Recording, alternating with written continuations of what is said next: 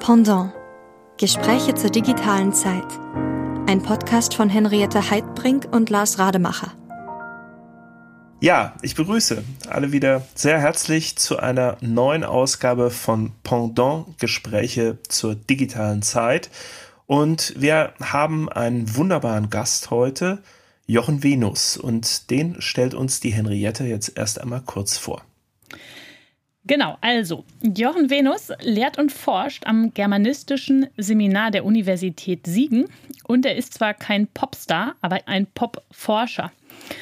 Ähm, als Medienwissenschaftler interessiert er sich insbesondere für Theorien der Medienkultur, aber auch die Systemtheorie der Gesellschaft. Für uns sind aber insbesondere seine Forschungsgegenstände so ein bisschen fassbarer und daher auch interessant, weil er sich mit Romanen, mit Filmen, mit Comics, Computerspielen, Kunst, Popmusik und auch Social-Media-Artefakten beschäftigt. In aktuellen Projekten kümmert er sich um medienästhetische Stilgemeinschaften, fragt sich also, wie sich Gruppen durch gemeinsame Medienerfahrungen etablieren und welche sozialen Folgen das unter anderem hat. Und er beschäftigt sich auch mit Populärkultur, genauer gesagt mit ihrer Ästhetik, das wäre dann Pop-Ästhetik, und fragt, was ist typisch für Pop in Bildern, Musik, Literatur und so weiter. Vielleicht zur Transparenz noch. Ich habe mit Jochen Anfang des 21. Jahrhunderts im DFG Forschungskolleg 615 Medienumbrüche zusammengearbeitet und kenne ihn daher schon einige Jahre als streitbaren Denker, der keiner Diskussion aus dem Weg geht. Und Lars und Jochen, kennt ihr euch? Wir kennen uns nur aus der Ferne, ne? Genau. Aus der Ferne. Also, herzlich Hören willkommen, sagen. Jochen Venus. Ich freue mich, da zu sein. Ja, vielen Dank, dass du da bist und wie Henriette schon gesagt hat, ähm, wollen wir über viele der Aspekte reden, die du beforschst. Ähm, Popkultur, Social Media, Digitalisierung. Ich steige mal ein bei der Popkultur oder Populärkultur. Ähm, wir haben uns ja ein bisschen, Henriette und ich, eingelesen, eingedacht in Jochen Venus äh, Kosmos und haben einen Text über Popkultur mal gelesen, der schon ein bisschen betagt ist, aber ich glaube nichts an Aktualität eingebüßt hat. Da beschreibst du eigentlich die Untauglichkeit des Kulturbegriffs. Also dass Kultur eigentlich doch eine ein bisschen eine leer gewordene Formel ist. Ist das richtig? Gebe ich das richtig wieder? Oder warum ist der Kulturbegriff zurzeit eigentlich hm, ja, verbrannt oder nicht mehr so gut zu nutzen? Oder wie würdest du das selber beschreiben? Ja, der Kulturbegriff gehört zu den ganz schwierigen Begriffen, weil ähm, unter Kultur so unglaublich Verschiedenes verstanden wird. Ne? Und es gibt eine Reihe von Sozialtheoretikern, also vielleicht am prominentesten und am dezidiertesten Niklas Luhmann, der den Kulturbegriff eigentlich für einen Unbegriff hält, äh, über den man eigentlich gar nicht direkt forschen kann. Also man kann höchstens darüber forschen, was jeweils unter Kultur verstanden wird und wie in Gesellschaft äh, bestimmte Semantiken von Kultur gepflegt werden, wie sie verändert werden. Aber Kultur ist eigentlich kein, ähm, äh, kein eigenständiger, beforschenswerter Gegenstandsbereich, sondern höchstens vermittelt eben über Diskurse, über Kultur, über Semantiken, über Kultur. Und ähm, äh, ich bin eigentlich anderer Auffassung. Ich glaube, dass, ähm, dass Kultur so eine Art Zwischenbereich ist zwischen dem, was so unmittelbar gelebtes Leben ist und den Institutionen, die es gesellschaftlich gibt. Ne? Also Wirtschaft, Wissenschaft, Politik. Da gibt es ähm, so einen institutionellen, ähm, institutionelle Rahmenbedingungen, ähm, die ähm, Geltungskraft haben, unabhängig davon, ob einzelne Menschen sich damit identifizieren oder nicht. Und ich glaube, dass, äh, dass der kulturelle Bereich sich ähm, aufspannt zwischen den Institutionen und den Identifikationsbereitschaften, die Menschen tatsächlich haben. Also womit sie sich ähm, in dem Sinn identifizieren, dass sie dazu Ja sagen, dass sie, dass sie das für richtig halten, dass sie ähm, dafür werben, dafür eintreten und quasi mit ihrem ganzen Herzen dabei sind. Ja, also das wäre gewissermaßen für mich das Kulturelle. Und problematisch ist der Kulturbegriff natürlich geworden, weil äh, wir heute nicht mehr mit der ähm, mit dem Pathos und der Überzeugung daran glauben, dass, äh, dass es eine Hochkultur gibt, äh, der wir alle verpflichtet sind und die es zu pflegen gilt, ne? sondern ähm, der Unterschied zwischen Hochkultur und dem, was man so vielleicht als niedere Kultur begreift, dieser Unterschied ist fragwürdig geworden. Und auch das hat den Kulturbegriff so ein bisschen äh, fragwürdig werden lassen insgesamt. Hat denn jetzt die Populärkultur dann dazu beigetragen, dass diese Dichotomie sich aufgelöst hat? Oder wie ist sie überhaupt in den Fokus gerückt? Wie kommt die Populärkultur ins Spiel? Also vielleicht, um da auch noch mal ein bisschen auszuholen, ich bin äh, derzeit arbeite ich als wissenschaftlicher Koordinator äh, in einem Sonderforschungsbereich Transformationen des Populären und da geht es ganz genau darum, äh, das herauszufinden, wie sich eigentlich ähm, seit etwa 200 Jahren das Populäre verändert hat und das Populäre an ähm, an Relevanz und an Einfluss ähm, gewonnen hat. Und diese alte Dichotomie von Hochkultur und äh, Low Culture, könnte man auch sagen, ähm, unter Druck setzt. Und ähm, da gibt es wahrscheinlich wie immer ganz unterschiedliche Faktoren, die man da nennen kann. Ne? Es gibt äh, Kommerzialisierung, es gibt ähm, eine erhöhte Mobilität, ähm, ähm, es gibt Verstädterung, Urbanisierung. Das alles sind Faktoren, die ähm, äh, für selbstverständlich gehaltene ähm, Wertorientierung ähm, ja, auflösen, kritisierbar machen und ähm, insbesondere natürlich auch durch, äh, durch Wohlstandszuwächse, äh, Zunahme von Freizeitmöglichkeiten, von Konsummöglichkeiten, ähm, vervielfältigen sich die Unterhaltungsangebote und äh, ähm, ja, werden für die Menschen immer wichtiger und prägen immer stärker ihr Leben. Und ist das ein Problem? Also, mein Gott, würde man ja sagen, why not? Unterhaltet euch. Ja, absolut. Zieht's euch rein. Ganz genau. Ganz genau, ganz genau, das kann man sagen. Ich meine, Probleme sind natürlich immer Probleme für jemanden. Ne?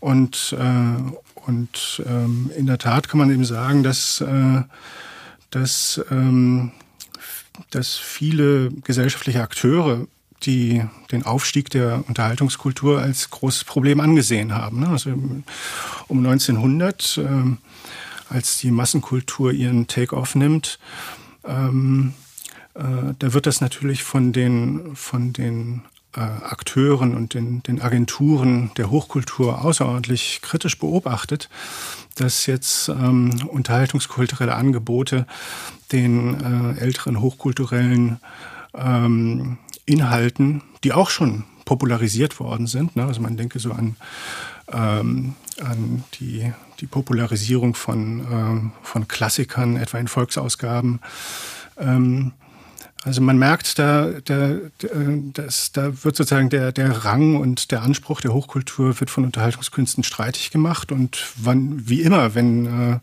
wenn, wenn Macht äh, in Frage gestellt wird, äh, kommt es da zum Konflikt. Ne? Aber wenn wir jetzt heute uns das überlegen, ich meine, wir haben ja so Mediennutzungsszenarien, in denen zum Beispiel die Nutzungszeit im Internet oder von Netflix und so weiter, insbesondere zu Lasten auch der Nutzung von Medien schwindet, die wir vielleicht für, naja, wie soll ich sagen, für produktive halten in Bezug auf unsere politische Verfassung oder in Bezug auf Meinungsbildung oder solche Dinge. Wäre das eine Perspektive, die problematisiert wird? Auf jeden Fall wird, wird das problematisiert, ist ganz klar. Ähm, und ähm, die Frage ist eben, wie man sich als, ähm, ähm, als im, also wenn man medienkulturwissenschaftliche Forschung betreibt, wie man sich dazu stellt. Ne? Also ob man eine normative Position einnimmt und sagt, okay, ich ähm, ähm, für mich ist eine Voraussetzung meiner Arbeit, dass ich bestimmte kulturelle Werte für erhaltenswert halte und ich untersuche eben, ähm, aus welcher Ecke werden die in Frage gestellt und wie könnten die unter Umständen verteidigt werden. Ne? Das ist eine Möglichkeit. Und die andere Möglichkeit ist, sich eigentlich einem normativen Urteil zu enthalten und zunächst mal zu schauen, ähm, für wen äh, bestimmte kulturelle Entwicklungen problematisch werden, äh, wer unter Druck gerät, wer seine eigenen kulturellen Ambitionen rechtfertigen muss, vor wem er sie rechtfertigen muss oder sie und meines Erachtens ist das die produktivere Perspektive. Also, dass man. Lass mich raten, du enthältst dich. Ja, methodologisch auf jeden Fall. Ich denke, das, äh, das, das ist natürlich der wissenschaftliche Anspruch, dass man, äh, dass man da nicht ähm, äh, vorab gewissermaßen schon glaubt, äh, Werte zumessen zu können. Also insbesondere auch deshalb ist das problematisch, weil natürlich gar nicht gesagt wird, dass äh, ein kulturelles Angebot, was äh, vielleicht vielen als ähm, äh, wenig wertvoll gilt, nicht äh, unter Umständen doch auch äh, Sensibilitäten zur Geltung bringen kann, auch äh, vielleicht marginalisierte Stimmen auch zur Geltung bringen kann, die äh, in den klassischen kulturellen Kanonis äh, unberücksichtigt äh, geblieben sind. Mhm. Also in unseren vorhergehenden Folgen war es so, dass äh, speziell Frau Wolf, Herr Hoff und Lorenz Meyer und aber auch ähm, Peter Seele die Transformation eher als Bedrohung geschrieben haben oder ihr zumindest kritisch gegenüberstanden. Also laut Wolf seine radikale Entzauberung der Silicon Valley-Narrative insbesondere notwendig oder ähm, Herrn Hoff sagte, der technisch beschleunigte Kapitalismus verwüste halt unsere geistige Vielfalt und Spiritualität. Und Lorenz Meyer hat uns vor der Fetischisierung der Digitalität gewarnt und Peter Seele die künstliche Intelligenz ein Stück weit als gar nicht so intelligent ähm, entlarvt. Und es gab auch Magdalena Rogel und Linda Hülsmann, die beide da entspannter ein Stück weit waren. Zumindest habe ich sie so erlebt. Die haben Achtsamkeit, Empathie, Menschlichkeit genannt, die sie ähm, gegen potenziell negative Effekte ins Feld führen. Wenn du dich jetzt mal ein bisschen vielleicht deiner ähm, Neutralität entledigst oder kannst du dich in dem Spektrum einordnen? Wenn du auf Welt schaust. Hm. Ja. Ähm, ja, ich finde das, ich das nicht äh, so leicht zu beantworten, vor allem auch nicht global zu beantworten. Also es gibt viele Dinge, die mich äh, unfassbar stören. Also es gibt natürlich äh, im Bereich der ähm, routinierten Produktion von, äh, von Popularität, von Einschaltquote gibt es, ähm, gibt es Formen der Nivellierung und der ähm, sagen wir mal, des, des, der ewigen Wiederholung des Immergleichen, ähm, wo man schon sich fragen kann, also wie viel, wie, viel, äh, wie viel Fantasie, wie viel, wie viel Kraft, wie viel Kreativität wird da eigentlich in etwas investiert, ähm, was, was so wenig Differenz zum schon Bestehenden bildet, dass man es eigentlich auch nicht produzieren müsste. Ne? Man könnte einfach das Alte wiederholen. Das wäre eigentlich kein, kein Fehler sozusagen. Meinst du Medien, Medienprodukte jetzt im Speziellen? Ja, genau. Es gibt, es gibt, es gibt sozusagen eine differenzlose Innovation. Ne? Es gibt, äh, es werden immer wieder neue ähm, äh, neue Unterhaltungsprodukte irgendwie auf den Markt geworfen, aber man hat das Gefühl, eigentlich sind unsere Wahlmöglichkeiten ziemlich begrenzt. Ne? Also wenn man zum Beispiel schaut, wie in der, in der Popmusik ähm, äh, bestimmte, bestimmte Darstellungskonventionen, bestimmte, bestimmte Plotlines, äh, bestimmte musikalische Formen äh, sich ständig wiederholen, dann hat man das Gefühl, dass da irgendwie so eine Art Leerlauf stattfindet. Ne? Und das finde ich äh, kulturell äh, ganz persönlich problematisch. Ne? Und ich denke, dass, äh, dass es ähm, ähm, dass es schon einen, einen, einen guten Sinn hat, ähm, auf Vielfalt zu achten und äh, Vielfalt zu ermöglichen. Und wenn man da das Gefühl hat, dass ähm, einfach durch auch eine Rationalisierung der Produktion, also so eine Art ähm, kleinster gemeinsamer Nenner immer nur bespielt wird, dann ähm, glaube ich, ist das für die gesamte Kulturentwicklung nicht wirklich förderlich. Also vor dem Hintergrund von Werbeschaltungen, die, sage ich mal, auf den absoluten Mainstream jetzt setzen. Ja, genau. Also du fasst ja unter Popkultur auch die Entwicklung neuer Genres, die sich äh, an kulturellen Grenzen oder so entwickeln. Genau, das eigentlich Interessante finde ich eben, dass ähm, in den Bereichen, die man ähm, in der älteren äh, Kulturtheorie eigentlich so ein bisschen mit spitzen Fingern angefangen hat, dass es da eben auch eine Vielfalt gibt, die äh, vorher ignoriert worden ist. Ne? Also die klassische Diagnose von Horkheimer Adorno über die Kulturindustrie sagt ja, dass, ähm, dass also in äh, jenseits der äh, der etablierten und institutionalisierten Kunstsphäre es eigentlich nur Verflachung geben kann. Mhm. Eigentlich nur immer, das immer Gleiche. Und ich glaube, dass man am Material gut zeigen kann, dass es, ähm, dass es in diesem Bereich auch eine, eine, eine Vielheit gibt, auch eine Aufnahme von äh, von, sagen wir mal, marginalisiertem oder so, was, was eine Genrevielfalt im Pop begründet hat, die total interessant ist und dies, die auch, äh, die man beschreiben sollte und die es, äh, die es wert ist zu untersuchen. Und auf der anderen Seite würde ich eben sagen, ist natürlich an dieser Kulturindustrie-These von Horkheimer Dorner absolut was dran. Ne? Also weil natürlich jemand, der viel Geld investiert für Produktion, äh, sein Risiko minimieren möchte und deshalb möglicherweise eben nicht so sehr ähm, ungetestete ähm, Muster bespielt, sondern versucht eben Erfolgsmuster der Vergangenheit zu wiederholen. Mhm.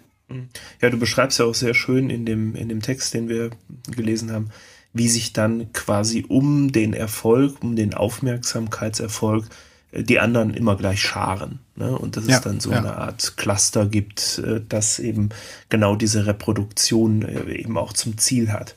Ja, wobei vielleicht äh, das vielleicht auch ganz gut ähm, da nochmal einzuhaken. Es gibt da sozusagen zwei, zwei Elemente. Ne? Also auf der einen Seite gibt es diese ähm, dieses, ähm, diese Proliferation derselben Form in dem, was ich äh, Stilgemeinschaften nenne, also wo ich sagen würde, da gibt es dann äh, auch im Bereich von äh, der, der Prosumption von Fangemeinschaften, gibt es da eine Wiederholung und eine Assimilierung von, äh, von Popformen.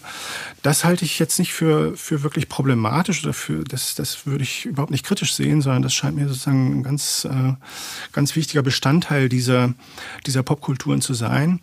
Und auf der anderen Seite gibt es eben das, ähm, äh, die, ähm, also das, was man, das, was man, ähm, das, was man äh, wirtschaftlich eine MeToo-Strategie nennen würde. Ne? Also einfach zu gucken, dass man ein bestimmtes Erfolgsmuster eben ähm, äh, monetarisiert, also daraus noch irgendwie äh, einen Gewinn äh, erzielen kann. Mhm. Ja, glaube ich, die, die, Unterscheidung würde ich sofort mitgehen und diese Assimilierung, also diese Aneignung ja durch die Nutzer, die hat ja, ja auch ein Stückchen was Demokratisches, ne? denn das ist ja auch sicherlich äh, im Diskurs immer kritisiert worden, dass die Dichotomie von hoch und, und irgendwie äh, niederer Kultur letzten Endes ja auch viele zurücklässt, viele ausschließt, Codes, äh, die da nicht vorhanden sind, eben ähm, erfordert äh, und damit ja auch so eine, so eine Stratifizierung äh, in die Kultur hineinbringt, ähm, die, die ja bestimmte Arten von, wie soll ich sagen, Durchdringung oder Aufstieg für diejenigen, die eben nicht drinstecken im, in, in, in diesem ähm, Erklär- und äh, Aneignungsspiel, ähm, eben auch erschwert. Inwiefern ist denn dann, ähm, inwiefern ist denn dann eigentlich diese Popularisierung auch was Demokratisches? Also bricht sie auch Machtstrukturen auf oder ist ähm, das Populäre eigentlich nur ein Austausch von Machtinstrumenten? Hm. Ja, also das Verhältnis von Kultur und Macht, das ist natürlich eine interessante Frage. Ne? Also auf der einen Seite gibt es die, ähm, die vormoderne Verbindung von Macht und ähm, kultureller, ästhetischer, künstlerischer äh, Produktion, also das, äh, die repräsentative Funktion von, von den Künsten im Feudalismus. Und eigentlich ist natürlich auch schon die Entwicklung der bürgerlichen Hochkultur und die Entwicklung der, der autonomen Kunst äh, im 18. Jahrhundert ist schon ein ähm, äh, ist schon, also das, das, das Motiv ist schon auch emanzipatorisch. Ne? Also ist schon auch ein machtkritisches Motiv äh, in der, in der äh, klassischen Hochkultur drin. Ähm, also ich glaube, dass das Verhältnis ziemlich verwickelt ist und man müsste, man müsste das im Einzelnen versuchen nachvollziehen, nachzuvollziehen, wie sich populäre Künste und wie sich die ähm, die, sagen wir mal, gepflegte Hochkunst, wie die sich zur Macht stellen. Das kann sehr unterschiedlich sein. Also es kann natürlich auch sein, dass, dass, äh, dass populäre Künste oder ähm, äh, ähm, dass Akteure der populären Künste sich äh, sich äh, mächtigen Akteuren gewissermaßen andienen. Ne? Also es äh, natürlich ist auch schon die die, ähm, die Propagandamaschinerie im 20. Jahrhundert, die, ähm, die Macht induziert ist, die äh, beutet natürlich auch populäre Formen aus und versucht populäre Formen für die eigenen Zwecke einzuspannen. Also ich würde nicht sagen, dass die populären Künste per se demokratisch oder machtkritisch sind. Das können sie sicher sein, aber es wäre immer im Einzelfall zu zeigen, wie die sich zur Macht verhalten. Aber es ist ja schon interessant, also wenn man jetzt auch in den amerikanischen Wahlkampf sich beispielsweise nochmal vor Augen führt, dass es schon offensichtlich den Zeitungen oft eine Nachricht wert ist, wenn sich irgendein Popstar oder auch ein Sportstar oder so zu der einen oder anderen Richtung, also jetzt beispielsweise demokratisch oder republikanisch, äh, positioniert. Ja, klar, genau. Also die nutzen dann ja quasi ihre, ihre Fangemeinde, um ähm, ja, um Stimmung zu machen oder Meinung zu machen oder bringen auch noch mal einen Song raus, der pro kontra etwas ist oder so. Und das wäre dann so eine Politisierung sozusagen. Genau. Ganz und die genau, natürlich ja. mittlerweile einfach noch mal unter globalen und ähm, digitalen Bedingungen einen viel krasseren Impact hat, als, als es früher der Fall war. Also in 80er oder 90er Jahren. Da musste man ja erst eine, eine DVD pressen und in den Handel bringen und was weiß ich was alles, ne? Ja, ja konnte nicht mal kurz twittern oder so. Okay, ähm, wir interessieren uns ja nun sehr für Digitalisierung und insbesondere natürlich auch zu kritischen Gedanken zur digitalen Transformation. Und da wäre so ein bisschen die Frage, ähm, was interessiert dich an, an der digitalen Transformation? Oder gibt es da auch kritische Aspekte, die du siehst?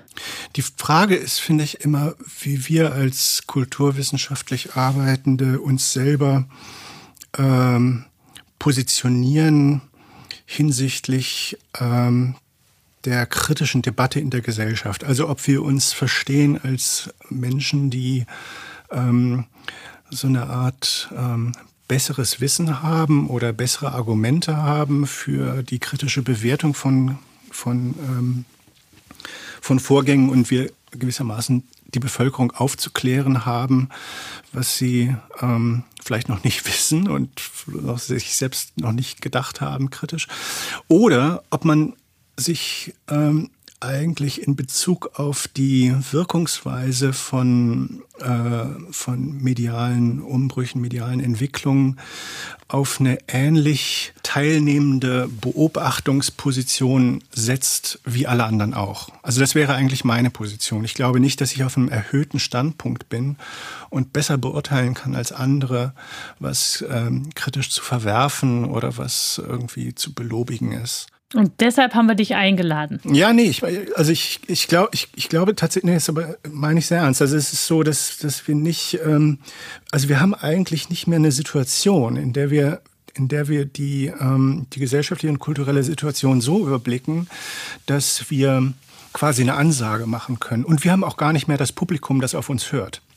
Also ich glaube eher, dass, dass, dass unsere Funktion ist, dass wir uns mit Urteilen und mit, mit schnellen Wertungen äh, zurückhalten und vielleicht dafür sorgen, dass es innerhalb der gesellschaftlichen Debatte äh, auch noch Leute gibt, die etwas zögerlicher sind, etwas mehr zurücktreten und vielleicht versuchen, ein bisschen raffinierter zu beschreiben, was gerade stattfindet.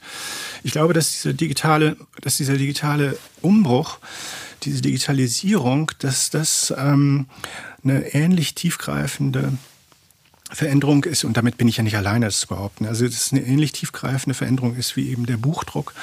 Und auch der Buchdruck war eine derart, ähm, sagen wir mal, äh, überdeterminierte Entwicklung, also etwas, was sozusagen anstand. Ja, also die Gesellschaft gewissermaßen konnte mit dem Buchdruck einfach dann viel anfangen. Und genauso kann die Gesellschaft eben auch mit Digitalisierung viel anfangen. Und es gibt innerhalb ähm, der Gesellschaft keine Position, die jetzt irgendwie Halt rufen könnte. Also wo man sagen könnte, so, jetzt reicht das mit der Digitalisierung, jetzt lassen wir das lieber mal, das ist uns zu gefährlich. Das, ähm, ich, eine solche, eine solche kritische oder auch so eine, so eine Cassandra-Position, ich, ich, äh, halte ich für völlig aussichtslos. Und deshalb sollte man auch nicht suggerieren, dass man das könnte. Jetzt hast du eben äh, ja eigentlich so en passant äh, eigentlich die Rolle der, der Kultur- und Gesellschaftswissenschaften gerade mal bestimmt. Ne? Also als diejenigen, die vielleicht etwas zögerlicher an dieser teilnehmenden Beobachtung äh, ja, die, die eben diese, daran teilnehmen oder diesen Prozess an sich selbst und an der, an ihrer Umwelt erleben und ja, mit vielleicht raffinierteren Deutungen ähm, kommt. Ist das, würdest du so die, die ja. Rolle insgesamt beschreiben? Ne? Und ja. ähm, das gilt ja jetzt wahrscheinlich nicht nur für die Digitalisierung, sondern für eine Reihe von gesellschaftlichen Phänomenen, dass wir selber nicht mehr überblicken, dass sich auch Institutionsrollen so verschoben haben. Du hast das ja gerade auch sehr schön gesagt. Man kann nicht einfach irgendwie Stopp oder Halt sagen. Ist denn aus deiner Sicht die Digitalisierung, anders als unser Kollege Lorenz Lorenz Meyer uns das erzählt hat, ähm, etwas, was nach deinem Dafürhalten einfach immer weiter fortschreiten wird oder wird sich irgendwann mal etwas dagegen wenden, weil Lorenz Lorenz Meyer sah das so, sah das so mit so einem Tool-Begriff, wo er sagt, ich sehe das als ein Tool, das wir gebrauchen und irgendwann wird es auch eine Zeit danach geben. Da brauchen wir das nicht mehr. Ähm, ist das denkbar für dich? Ja, interessant. Also ähm, denkbar ist das sicherlich. Ich meine, man kann sich alle möglichen, ja auch durchaus katastrophalen oder katastrophischen Entwicklungen vorstellen, die, ähm, die dann bestimmte ähm, äh, bestimmte Entwicklungen der, der Technikgeschichte auch wieder zurücknimmt. Das kann schon sein. Aber ähm, ich meine, ich weiß jetzt nicht, auf was für Technologien ähm, jetzt dieser Toolbegriff genau ange angewandt wird. Also für meine Begriffe ist Digitalisierung sozusagen eine Chiffre, ne? also, also, oder ein Kompaktbegriff könnte man sagen für so ja, unfassbar ja. vieles, ja. dass man gar nicht genau sagen kann, ähm, worin besteht jetzt eigentlich das, der Kern der Digitalisierung, von dem wir sagen können, der hat die und die Funktion und dann und dann ist das vorbei oder so. Ich, äh, da mh, mm, müsste, müsste man genauer genauer fragen, welche, welche Aspekte von Digitalisierung meint man.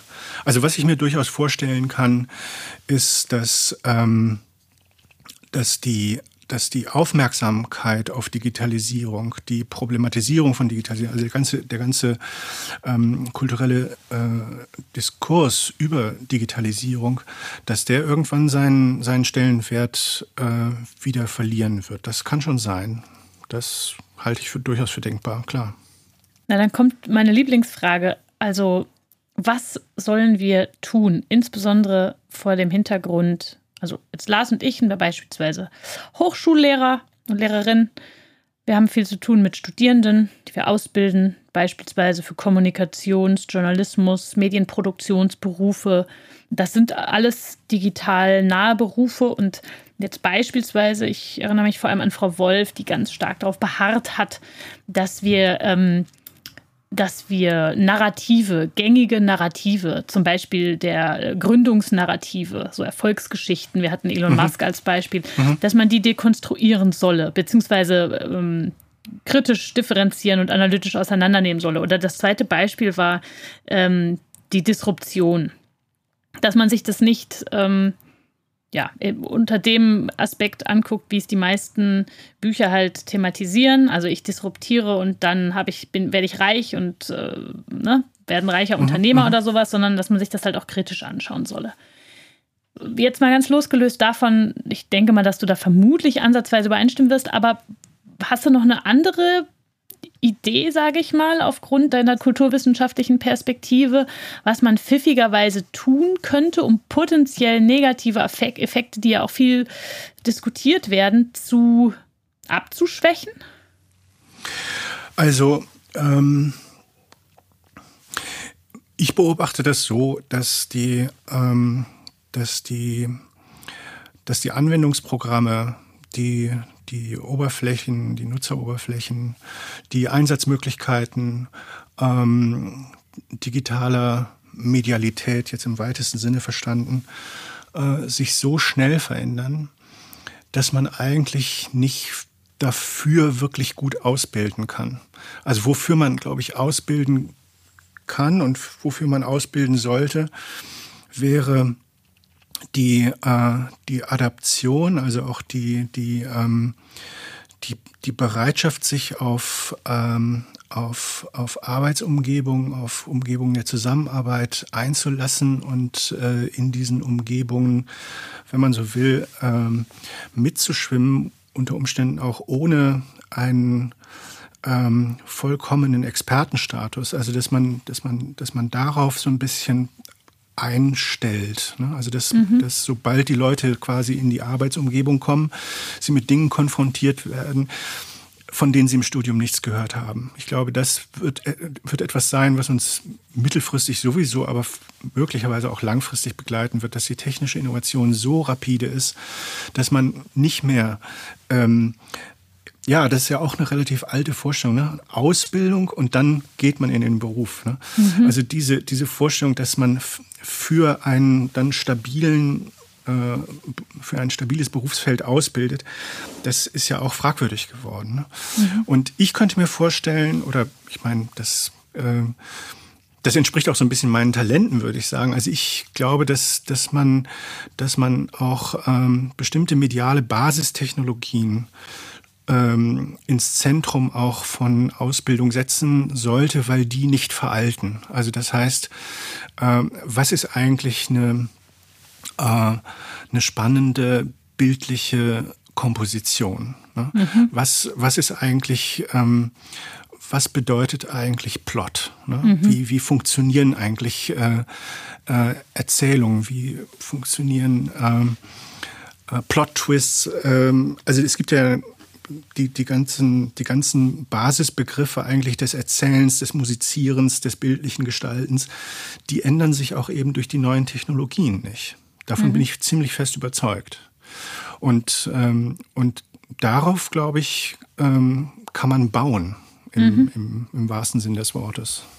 Ja, da würde ich zustimmen. Jetzt, jetzt würde ich dich mal gerne mitnehmen, noch an einen auf eine kleine Reise sozusagen, wenn wir den Blick erweitern auf das, wo ja viele, die Henriette ausbildet, die ich ausbilde, die viele eben jetzt einfach generationsmäßig gerade dort in den Hörsälen oder jetzt vorm, vorm äh, Zoom-Bildschirm haben, ähm, dass die ja irgendwas mit sozialen Medien machen, in sozialen Medien stattfinden oder selber auch ähm, als äh, Content Creator in der einen oder anderen Form eben soziale Medien auch selber bespielen, Inhalte liefern. Und wenn ich mir das so angucke, dann würde ich sofort sagen, ja, diese, diese Grundregeln des, des Aufbaus, ähm, der Narration, Plots, Bildgestaltung und so weiter, das bleibt. Ähm, gleichwohl verändert sich aber irgendwie, glaube ich, im Bezug zwischen Individuum und dem, was ähm, dort als Plattform sich ereignet, irgendetwas. Man hat meines Erachtens manchmal schon den Eindruck, dass die Leute nicht einfach Medienprodukte produzieren, sondern dass das was sehr Immersives hat und diese Medien einen ähm, ja auch, auch nicht nur zur Selbstdarstellung verhelfen, sondern auch wirklich hineinziehen auf die eine oder andere Art und Weise. Ähm, was verändert sich denn da in, in, in, in, dem, in, der Verhält in dem Verhältnis des Menschen zum Medium? Kannst du uns dazu was sagen? Ähm, also die, die, da gibt es natürlich ganz verschiedene, verschiedene Bereiche. Ne? Also wenn man sich die Games anguckt, dann bedeutet im Bereich der Games Immersion etwas anderes als ähm, die Nutzung äh, sozialer Plattformen, also Twitter oder Facebook. Und ähm, ähm, das bedeutet nochmal was anderes ähm, als, ähm, ähm, als Video on Demand und, äh, und die Möglichkeiten des Binge-Watching. Also das sind ganz verschiedene Formen der Immersion, glaube ich, die man, die man voneinander unterscheiden kann.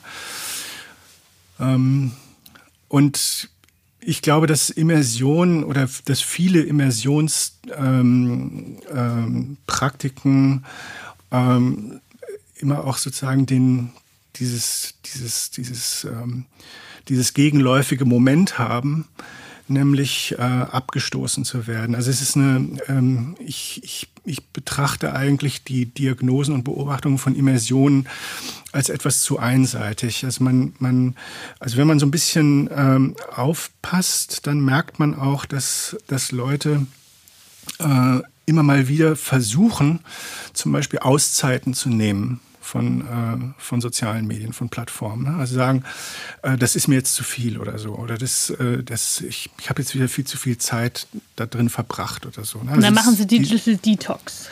Genau, Digital Detox. Und, und das ist ja schon interessant. Also das, das zeigt ja, dass, ähm, dass es mit dieser Immersion nicht getan ist. Ne? Es ist nicht so, dass man einfach eintaucht und dann ist man drin und fertig, sondern, ähm, sondern man muss auch wieder auftauchen und, äh, und dieses Eintauchen wird nicht, äh, wird nicht ähm, sozusagen einsinnig erlebt. Also, dass man sagt, ja, das ist ja toll, ne, oder so, sondern es, es wird ambivalent erlebt. Und, ähm, und diese Ambivalenz meines, ist meines Erachtens ein, ähm, ein Symptom, äh, ein Indikator für kulturelle Lernprozesse.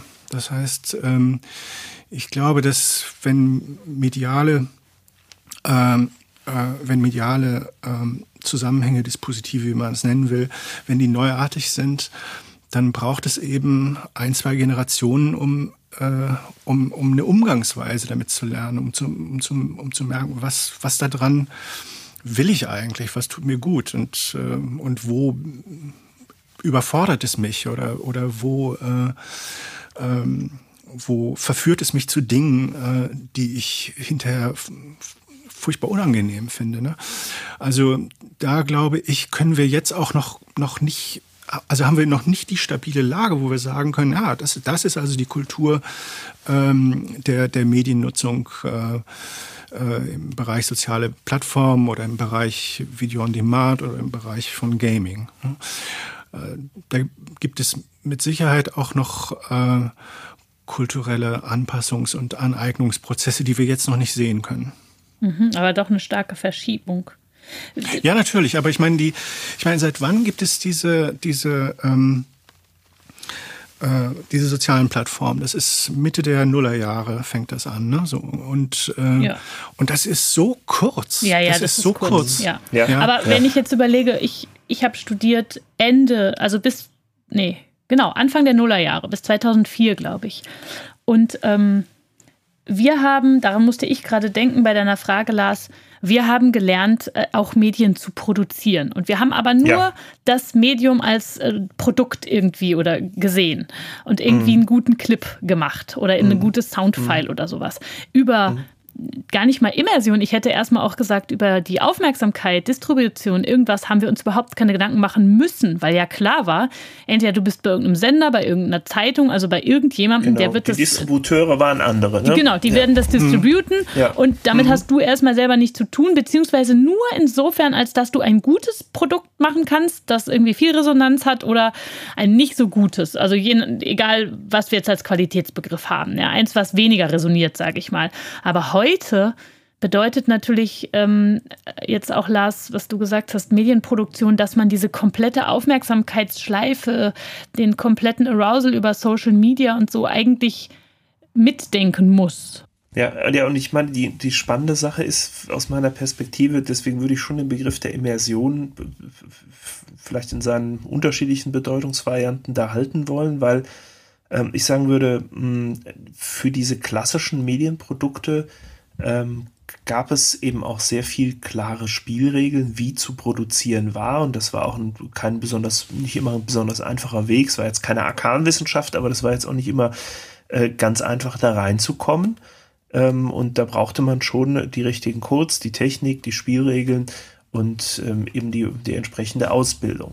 Wir haben hier aber offensichtlich ähm, eine Welt, in die die Menschen auch so schnell sich hineinbegeben, dass sie das on the fly alles lernen ähm, und dass sie ja im Prinzip, ich glaube, in der, in der großen Breite doch relativ gut mit diesen Medien umgehen können. Genauso wie man am Anfang ähm, gesagt hat oder festgestellt hat, dass so ein, so ein Handymenü wie das vom iPhone mit dieser Sushi-Ästhetik, das war so intuitiv, dass selbst kleine Kinder damit in kürzester Zeit gut umgehen konnten.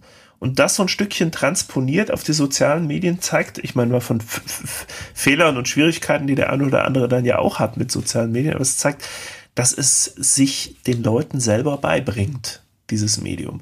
Und das finde ich doch nochmal ähm, einen transformativ neuen Schritt. Oder bin ich da auf dem Holzweg?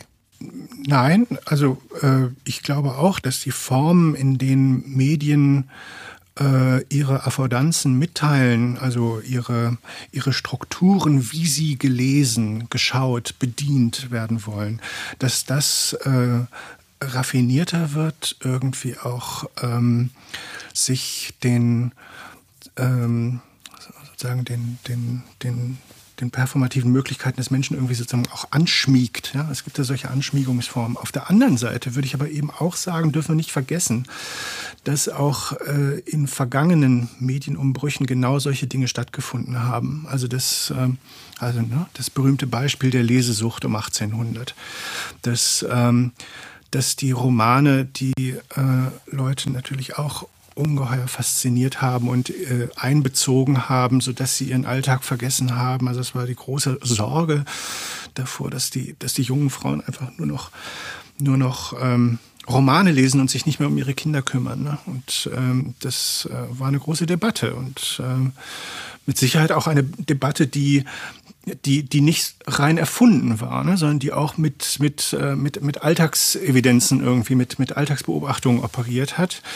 Und ähm, ich, ich meine, viele Menschen erzählen eben auch, wie sie selber zum Lesen gekommen sind und dass sie irgendwann noch vor der Grundschule sich das Lesen selber beigebracht haben. Also auch da gibt es, auch da gibt es sozusagen so ein sich einfinden in die, in die medialen äh, Formen und ähm, ähm, also insofern sehe ich da keinen, keinen, ähm, keinen prinzipiellen Unterschied und würde, äh, würde umgekehrt eben, gerade was der, den Begriff der Immersion äh, angeht, würde ich dafür plädieren, eben sich auch die andere Seite anzugucken. Also wo, mhm.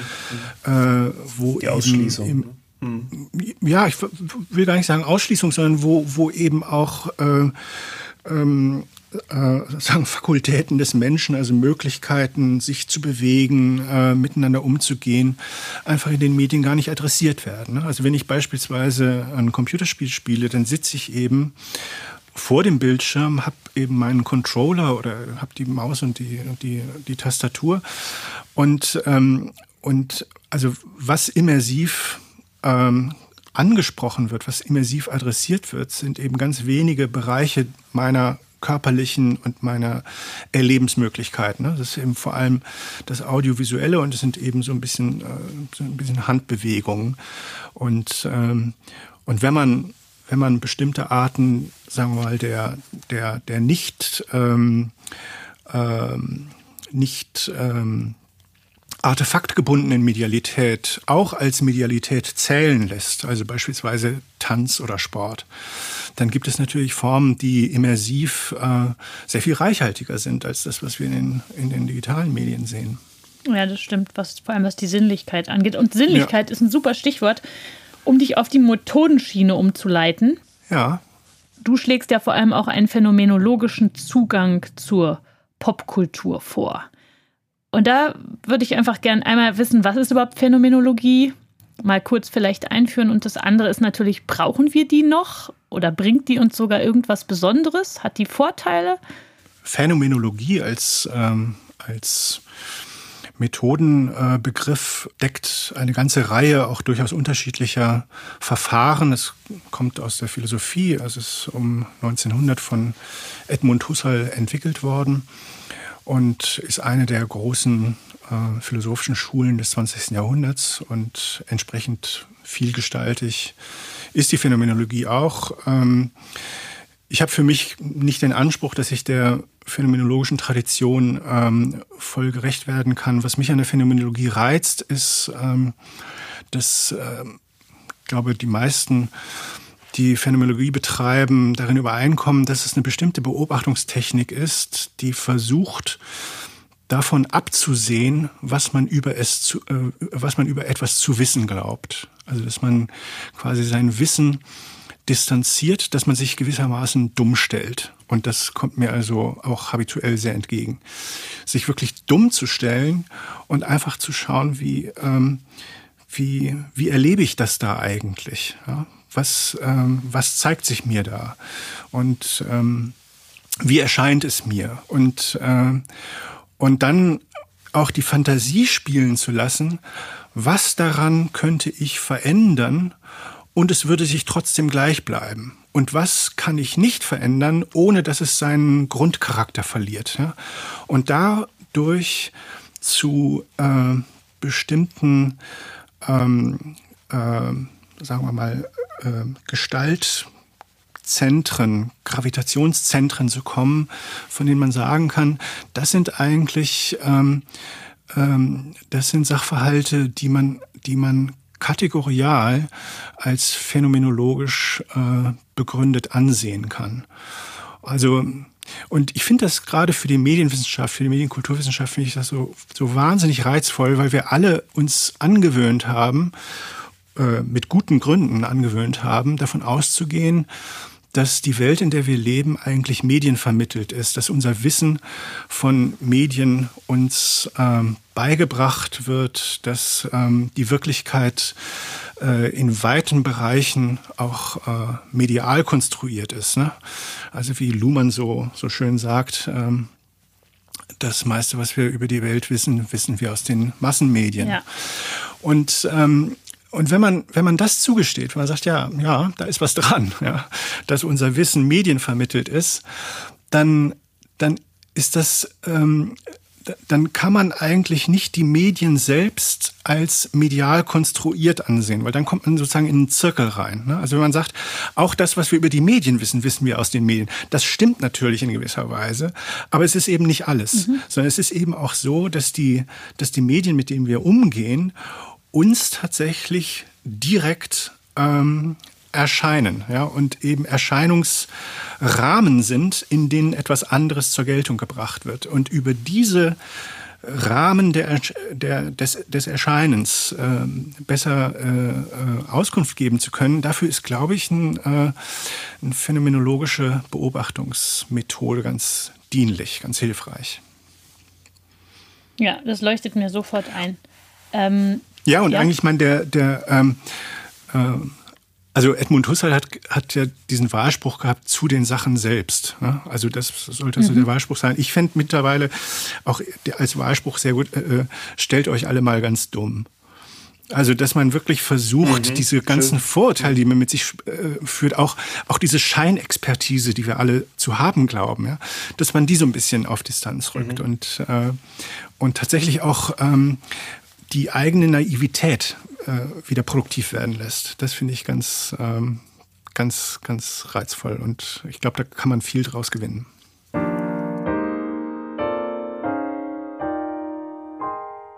Du hast gesagt, dass du dich auch für Subjektivität und ihre Veränderung interessierst und zugleich ähm, findet man zu deinen Forschungsinteressen dieses Stichwort von der Philosophie kollektiver Intentionalität, also das Kollektiv und der Einzelne oder die Einzelne, beziehungsweise Subjektivität und ihre, ihre Geltung oder auch ihre Formen ihrer Anerkennung.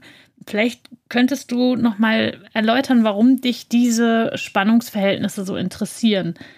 Also wir haben uns angewöhnt, im menschlichen Erleben davon auszugehen, dass es immer ein einzelnes Lebewesen ist, das erlebt. Und, ähm, und das ist ähm, aus einer biologischen Betrachtungsweise auch, glaube ich, vollkommen äh, äh unbezweifelbar, ne? vollkommen klar. Es sind, sind, es sind einzelne menschliche Lebewesen, die über Sinnesorgane verfügen, die über äh, äh, neuronale Reizverarbeitung verfügen und so weiter und die da sozusagen sich die Verhältnisse, in denen sie sich befinden, irgendwie aneignen in Form von Erlebnissen, in Form von Wahrnehmung und so weiter. Das ist also ganz, ganz klar. Ähm, aus einer phänomenologischen Betrachtung ist es meines Erachtens nicht so klar, dass ähm, man kann, man kann, glaube ich, ähm, ähm, gut unterscheiden zwischen zwischen dem, was man aus biologischer Sicht einem einzelnen menschlichen Lebewesen zuschreibt und das, was im Erleben die erlebende Distan Instanz sich selbst zuschreibt und wie die erlebende Instanz sich selbst sieht. Und, ähm, und da ist es durchaus nicht zwingend, ähm, dass sich jede erlebende Instanz als individuell einzeln erlebt. Ähm, man kann das auch, man kann das, glaube ich, ganz gut sehen, wenn man sich mit, mit älteren Leuten unterhält, die, ähm, die eine gewisse Scheu davor haben, ich zu sagen. Das ist ganz interessant. Also, äh, also insbesondere auch Leute, also, wenn man, also ich bin auf dem Land aufgewachsen und, äh, und da kann man das häufig sehen, dass, dass gerade so in der, in, in der Landbevölkerung es eigentlich keine wirkliche Kultur des Ich-Sagens gibt, sondern man sagt Mann, ja. Ja, man, man, man macht das ja so und so, ja, und, äh, und dann ist man dann eben äh, dort und dahin gefahren oder so. Aber also und, und dieses Mann als, als gewissermaßen Subjekt des Handelns, des Tuns ist so eigenartig unbestimmt zwischen ich und wir. Es ist irgendwie, ähm, also wie als hätten Menschen Scheu, äh, sich als singuläres Individuum, als Person zur Geltung zu bringen und würden lieber gerne zurücktreten hinter einer Gruppe von Leuten. Und ich glaube, dass das ähm, dass das, äh, dass das durchaus typisch ist, dass es das, äh, dass es das viel häufiger gibt, als, ähm, als, als wir so glauben. Ja, aber das ist, finde ich, finde ich, ist wunderbar der Rückschluss wieder zum Kulturbegriff, ne? Weil, weil sich hinter genau dem ja das auch offensichtlich so ähm, ja, genau. verbirgt. Genau. Ne? Da, da, da kannst du dich ja aus der Individualität auch ein gutes Stück rausnehmen, beziehungsweise du, du kommst dann eben in ähm, so ein Gemeinschaftserleben hinein und so sind ja mit Sicherheit, wenn wir den Kulturbegriff, so wie du ihn verstehst, ähm, nochmal hervorzerren, ähm, dann sind ja wahrscheinlich auch Nation oder Religion kulturelle Rückzugsorte, in in denen genau das möglich ist, nämlich nicht so stark als Individuum vorne zu stehen, sondern eben als Teil von Gemeinschaft selber zu erschaffen. Ja, genau. Also das, ähm, das, das ist genau das, wofür ich mich eigentlich äh, besonders äh, interessiere, welche Dimensionen von Gemeinschaftlichkeit es eigentlich gibt und wie die sich konstituieren und vor allem, welche Rolle Medien dabei spielen. Das finde ich so, das finde ich so interessant. Das finde ich ein, äh, finde ich ein interessantes Forschungsgebiet. Aber wie bastelst du denn da Social Media rein? Also man, man hat ja jetzt im Moment eher die These, äh, Individualisierung, Selbstdarstellungsdrang. Es gibt sowas wie Personal Branding, was ganz stark äh, auch die Frage immer, ne, wie, wie bestehst du auf dem ähm, Berufsmarkt als Marke? Ähm, ja, wie passt das dazu? Also Social Media ist ja ein riesiger Selbstinszenierungsraum auch. Das stimmt. Also es ist ähm, man kann das methodologisch gewissermaßen einholen, indem man eine, ähm, einen äh, gemeinschaftlichen Grund, einen Common Ground annimmt, ähm, auf dem man Individuum zu sein hat. Ja, also mhm. das, ähm, dass die, dass die Leute nicht aus einem inneren ähm, ähm, Einfall heraus oder einer, ähm, äh, einem, einem tatsächlichen, einem, einem, einem Wunsch, der irgendwie in ihrem eigenen Dafürhalten sozusagen ihren Ursprung hat, äh, sich als Individuen präsentieren, sondern weil sie das Gefühl haben, dass man sich als Individuum präsentieren muss. Also dass also mhm. diese, diese Ausstellung ja. der eigenen Individualität gar kein, gar kein Ausdruck von ähm, einer individuellen Zielbestimmung ist, sondern dass ähm, den, der Eindruck eben ist, dass das, das muss ich eben pflegen. Ich muss, ich muss, äh, ich muss ähm, in der, in der Online-Kultur als Individuum vorkommen, sonst, äh, sonst komme ich halt gar nicht vor. Ja, und das würde auch erläutern, ähm, wieso es meistens so typische Influencer-Herden genau. gibt. Also es gibt da wenige Social-Media-Accounts, die man erstmal so gar nicht einordnen kann oder an denen man wirklich lange mhm. überlegen muss, ähm, wieso die jetzt einzigartig sind oder wo, ob man, wo man überhaupt auf den Gedanken kommt, sie könnten einzigartig sein, sondern man kann sie relativ schnell zuordnen und weiß, woher der Wind weht. Ja. In den allermeisten Fällen zumindest. Ja, genau.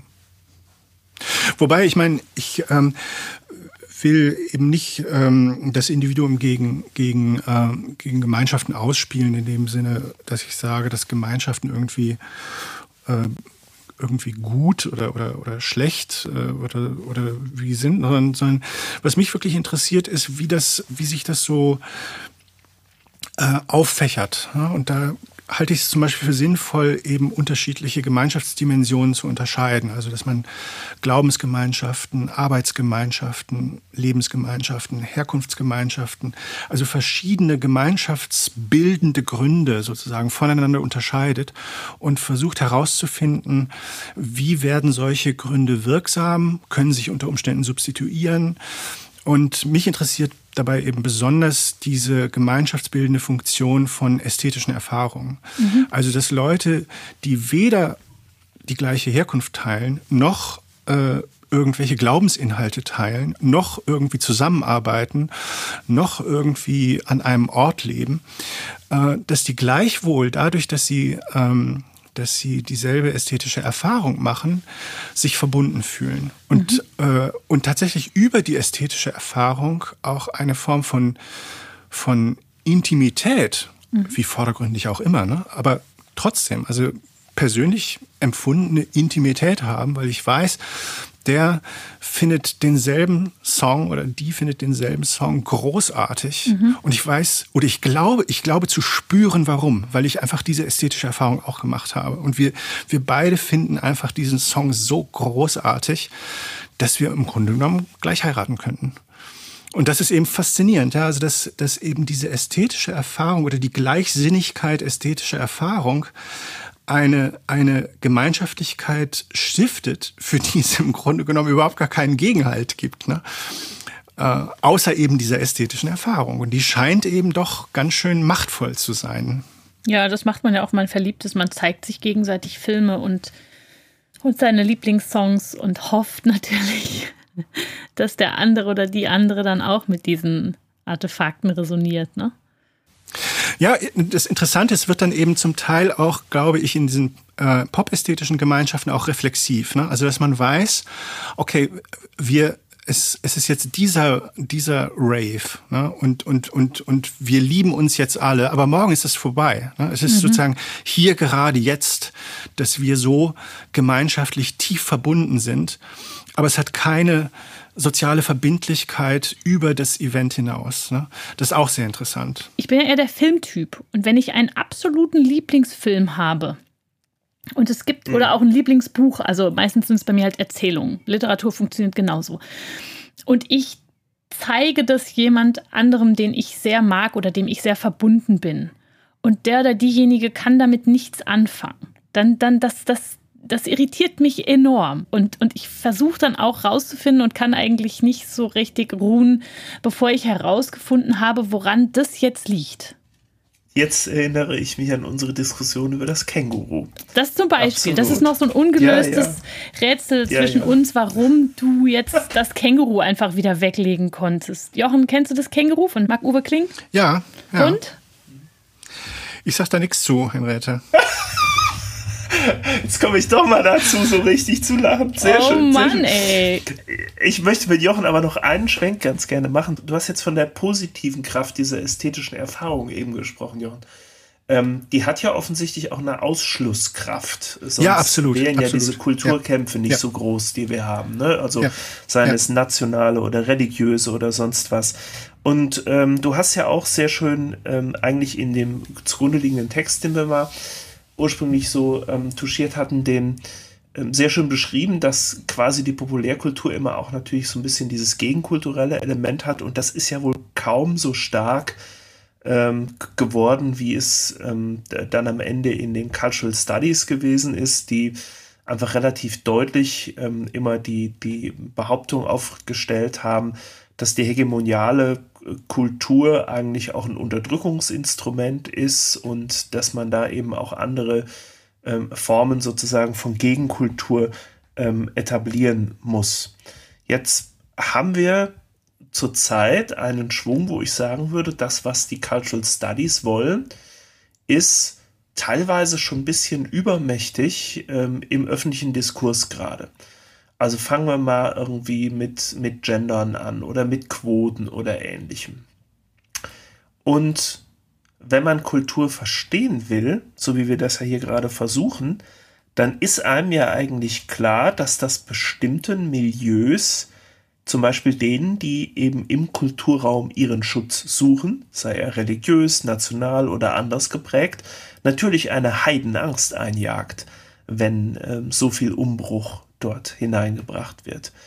Hm, da hätte ich gern mal deine Einschätzung. Ist das, was wir als Identitätsdiskurse und sonst was gerade erleben, ähm, ist das, ähm, ist es nicht eigentlich absehbar, dass das zu so viel Gegenwehr führt und müsste denn sozusagen die intelligente Art und Weise, wie man diese Diskurse gerade angeht, ähm, nicht eigentlich berücksichtigen, dass das so vielen Leuten Angst macht und dass man das vielleicht ein bisschen behutsamer angehen müsste? Ja, ähm, die Frage ist, an wen wendet sich dieser Appell? Ne? Also des, des, des behutsamen Angehens. Also, mhm. ähm, also im. Das ist sehr gut. Also im Bereich von Gender-Diskussionen ähm, Bereich von Queerness. Ähm, ich glaube schon, dass da auch äh, die Digitalisierung eine große Rolle spielt, weil die Digitalisierung ermöglicht, Erfahrungsgemeinschaften zusammenzuführen, die vorher in großer Vereinzelung ähm, gelebt haben. Und insofern äh, ja. eigentlich ähm, vielleicht auch gar nicht, sozusagen gar nicht das Backing hatten, unter ihresgleichen die eigene Marginalisierung äh, so äh, selbstbewusst zur Sprache zu bringen, wie das heute passiert. Und das ist, denke ich, das, das ist ein, ähm, das ist ein, ein Phänomen, was wir, was wir beobachten, ne? ganz klar.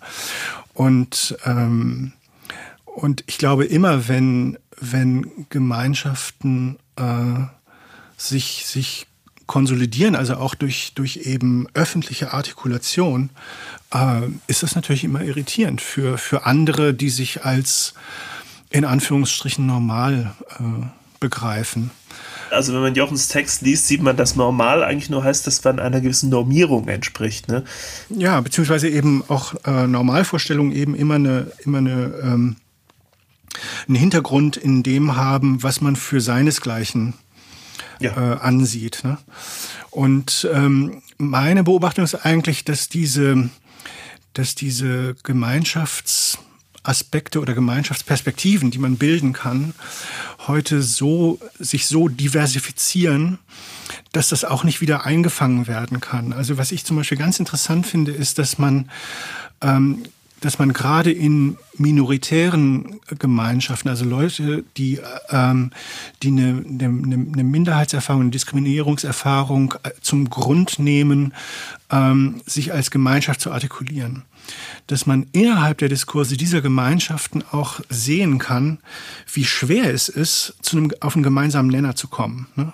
Also beispielsweise äh, ist werden heute wahrscheinlich die, die härtesten, auch verletzendsten Debatten geführt äh, im Bereich des Feminismus. Und zwar nicht zwischen, äh, zwischen Anhängerinnen des Feminismus und, und Gegnern und äh, Gegnerinnen des Feminismus, sondern innerhalb des Feminismus selber sind eben die Debatten extrem hart. Und, ähm, und das scheint mir eigentlich auch etwas zu sein, was, was, was typisch ist für die Schwierigkeit von Gemeinschaftlichkeit heute, dass man zwar, zwar sich irgendwie abgrenzen kann gegen andere, aber dass es ganz schwer ist, so etwas wie eine Gemeinschaftlichkeit als, äh, als Essenz irgendwie zu behaupten. Dass man sagt, ja, aber, aber wir sind zunächst und vor allem sind wir das und das. Ja? Ich glaube, dass ähm, dieses Begehren gibt es natürlich, ne? aber ich, äh, mein Eindruck ist, dass sich das ganz schwer nur stabilisieren lässt.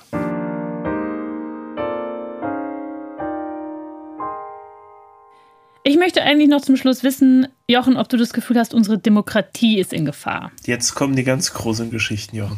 Kommt nochmal ein Stück weit der politische Twist, aber das, das, das knüpft ja eigentlich ganz gut an, an das, was du gerade gesagt hast. Diesen, diesen Zerfall äh, tatsächlich auch in, in Teilpublika und auch vielleicht mhm. Teilkollektive, der sicherlich auch, würde ich jetzt einfach mal sagen, medial ähm, katalysiert wird da wird mich einfach mal deine Meinung dazu interessieren.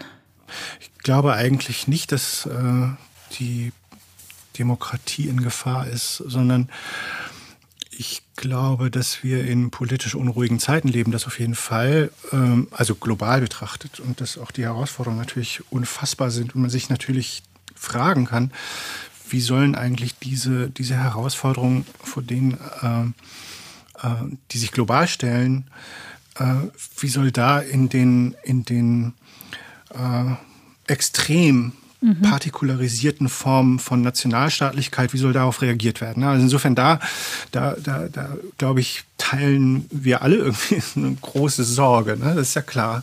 Mhm. Und das andere ist, ähm, ob es, äh, ob es eine, eine antidemokratische Gesinnung gibt, die auf dem Vormarsch ist oder so.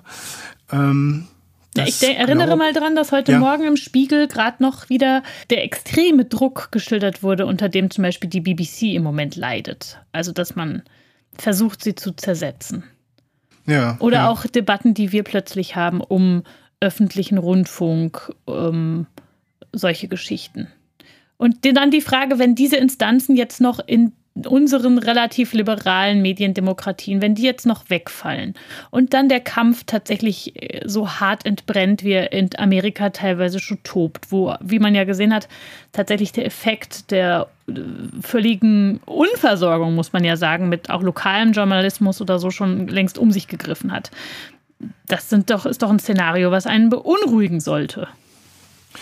Ja, das äh, sollte einen beunruhigen. Also ähm, ähm, vor dem Hintergrund eben, dass man äh, gewohnt ist, äh, die Demokratie sehr stark auch ähm, durch eine bestimmte Form der äh, medialen Öffentlichkeit ja. konstituiert zu sehen. Wir haben halt unseren Habermas gelesen. Das Habermas-Argument, genau.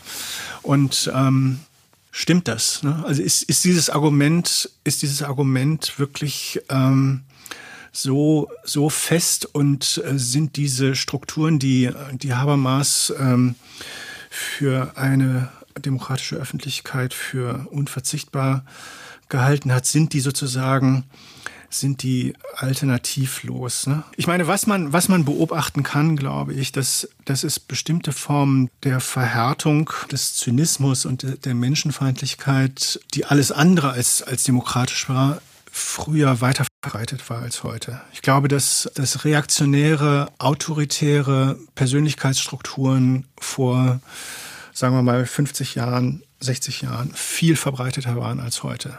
Okay. Viel, viel verbreiteter. Ich glaube, dass, dass heute ähm, die sozusagen die, die Durchschnitts, die durch, der Durchschnittshabitus ist, glaube ich, heute liberaler, als er jemals war.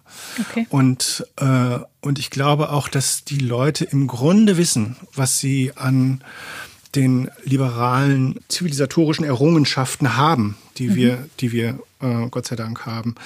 Ich glaube auf der anderen Seite auch, dass bestimmte Sorgen und bestimmte, bestimmte Gefahren vielleicht auch dramatisiert werden und dass das eben auch natürlich zur, zur, ähm, zum medialen Wandel dazugehört, dass man versucht, die Dinge eben stark zu personalisieren, stark zu äh, sozusagen starke Konfliktszenarien aufzubauen, einfach weil das aufmerksamkeitsträchtig ist. Mhm. Und also ich bin eigentlich, ähm, ja, ich bin der Überzeugung, dass die dass die Menschen besser sind als ihr Ruf, sozusagen. Das ist schön. Lars, zum Ende machen uns unsere Gäste immer Mut. Frau Wolf hat das auch getan.